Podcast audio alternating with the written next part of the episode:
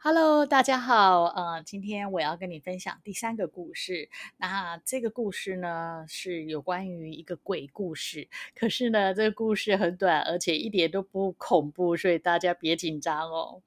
OK，这个故事的名字叫做《水鬼变神》。有个水鬼啊，他到了应该替自己找那个替身的日子。那替身呢，就是代替。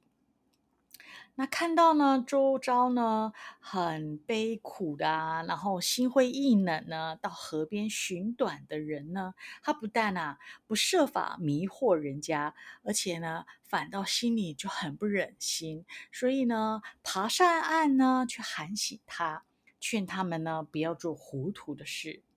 就这样一次次失去了替自己找替身的好机会，这一拖呀。就是一百年，所以他到现在还是个受苦的水鬼。结果呀，这个管理呢阴阳轮调的天神呢，气得把他叫去呢，大骂了一顿。他骂他说：“像你心肠这么软，怎么做水鬼呀？”他刚说完呢，这个水鬼呢就变成了神。我的故事说完了，嗯。好，那现在呢？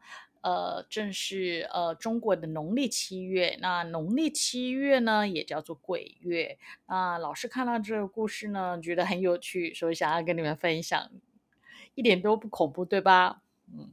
好，虽然呢现在是农历七月，可是呢，我想呢，只要我们每一个人，呃，都有一颗善良的心，然后常常呢心存感恩、心存感谢，我相信农历七月呢，大家都能够平平安安的度过了。而且呢，其实鬼一点都不害怕，有时候鬼也可以变成神了。很多事情、很多东西都是一体两面的。好，那今天嗯就到这里，OK，拜拜。